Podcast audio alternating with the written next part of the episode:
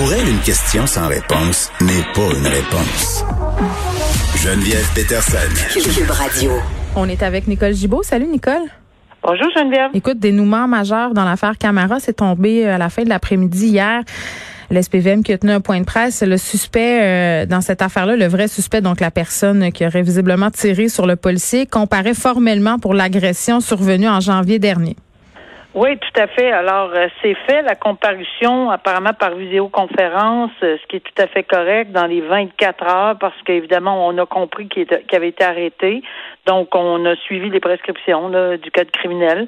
Et euh, c'est absolument important de le faire. on veut pas on veut pas échapper rien là-dedans à ce moment-là. Hmm. Et des, des accusations extrêmement sérieuses, évidemment. Là, on parle de tentative de meurtre, on parle de voies de fait graves, de d'agression armée contre un agent de la paix, de désarmer un agent de la paix. Bon, enfin, euh, tu sais, il y a plusieurs de vols de véhicules également. Alors, euh, disons qu'il fait face à une panoplie de d'infractions extrêmement sérieuses. Et oui, ça doit être un soulagement, pas juste pour parce que M. Cameron, on, s'entend là, c'est vraiment quelque chose d'extrêmement désolant, hmm. mais c'est beaucoup un sentiment de sécurité que les Montréalais aussi, j'imagine, doivent avoir présentement, et tout le Québec, là, de savoir qu'il y a quelqu'un euh, qui, qui, qui été mis en état d'arrestation. Et avec ce qu'on entend et ce qu'on lit, c'est qu'il semble y avoir une preuve, euh, ce qu'on dit là, d'ADN. La GRC est intervenue, il y aurait l'assistance de la GRC, etc. Puis, oui, le disque dur euh, de l'accusé euh, avait l'air de contenir pas mal d'affaires, si je me fie à l'article que j'ai lu. Mais un truc qui a attiré mon attention, Nicole, c'est que des membres de la famille de l'accusé étaient présents et sont inquiets pour la sécurité de ce dernier. On levé un drapeau rouge disant, ben on pense que les autorités carcérales devraient le protéger. Qu'est-ce qui se passe dans ces situation-là là, où une personne euh, euh, est dans une situation délicate et où on craint pour sa sécurité s'il est incarcéré? Moi, ça, ça m'est arrivé régulièrement qu'un avocat de la défense le soulève. Euh, évidemment, ça venait soit de la famille ou de l'accusé lui-même, pour X nombre de raisons. ici, de toute évidence, pour l'ensemble de l'œuvre, il y a quelqu'un qui a été détenu, qui a été arrêté, détenu, Monsieur Camara, puis que bon, on a compris son histoire, mm. c'était assez lourd comme comme lorsqu'on entendait son témoignage là-dessus. Ensuite, évidemment, on pense au fait que bon, euh, on est dans un milieu carcéral, il y a une loi à l'intérieur, ça c'est ce qu'on m'a toujours dit. On va, on va, tous les experts le disent. Il y a une espèce de de, loi à l'intérieur. Bon, il y a certaines choses sont acceptées, pas acceptées. Euh, bon, euh, peu, peu, importe les raisons.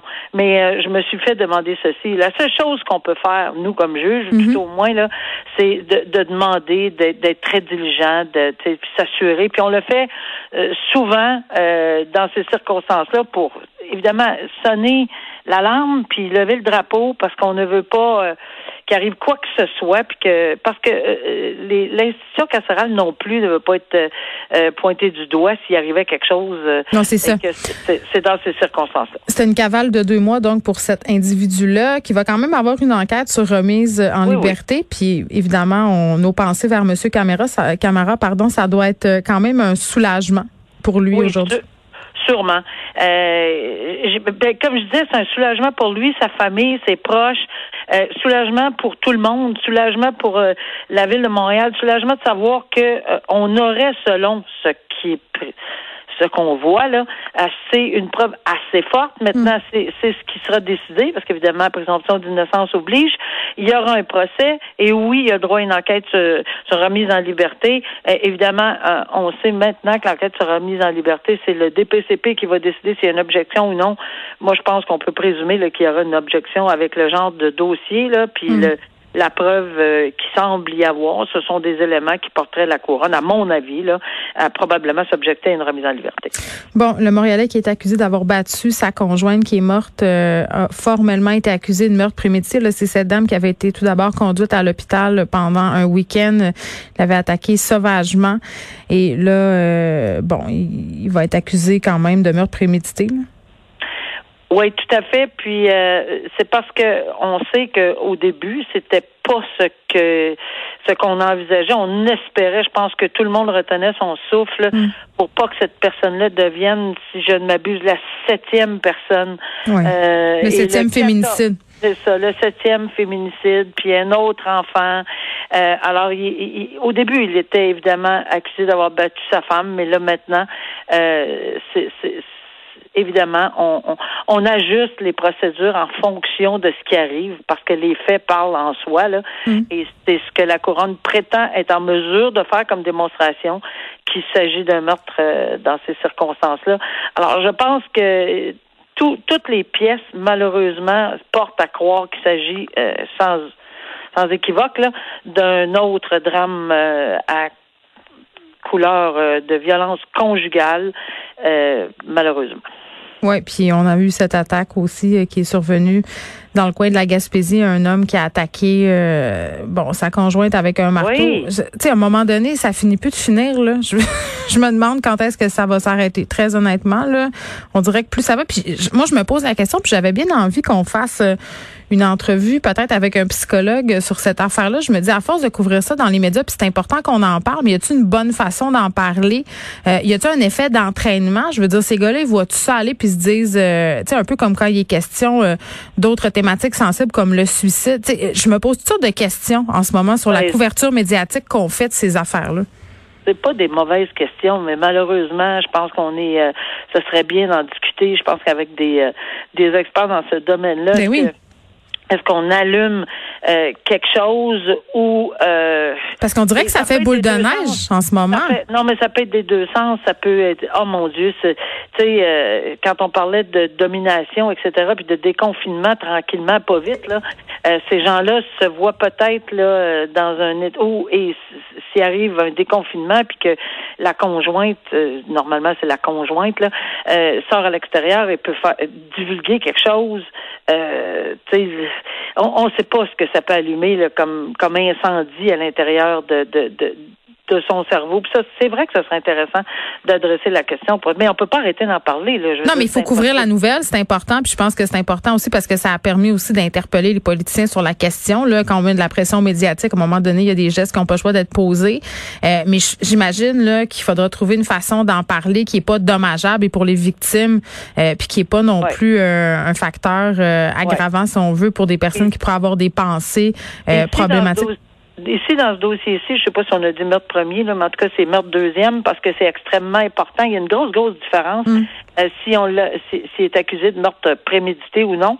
Et ce que je comprends, c'est, puis ça, me surprend pas parce que euh, lorsque la couronne n'est pas convaincue qu'ils sont capables de faire la démonstration mm. hors de tout doute raisonnable que ça a été euh, vraiment prémédité ou de façon et, de propos délibérés, ben disjoncté, disjoncté peut faire partie du meurtre non prémédité. Tu sais, si c'est juste sur le coup, là, alors c'est probablement pour ça qu'on a déposé ce genre d'accusation. Oui, on avait dit, on a fait une promesse hier, Nicole? on s'était dit, on parle plus de Mario Roy parce qu'on est tanné, puis on se disait, on lui donne de l'attention, puis c'est ça qu'il veut. Euh, puis on s'était dit, on n'en reparlera pas euh, tant qu'il n'y aura pas euh, du développement ou une prononcée. Mais, mais là, ça arrive aujourd'hui. Qu'est-ce que tu veux? Donc, on est obligé de briser notre promesse, en quelque sorte. Mario Roy, militant d'extrême droite, complotiste notoire, a été trouvé coupable d'outrage au tribunal. Oui, mais euh, on fait une parenthèse. On avait dit sauf s'il est trouvé coupable. Alors, on brise pas notre promesse, on tient notre promesse.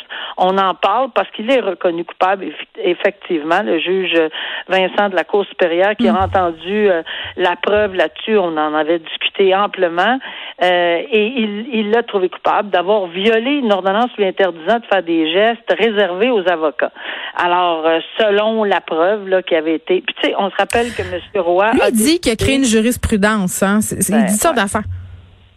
C'est, assez euh, c'est assez spécial. Là.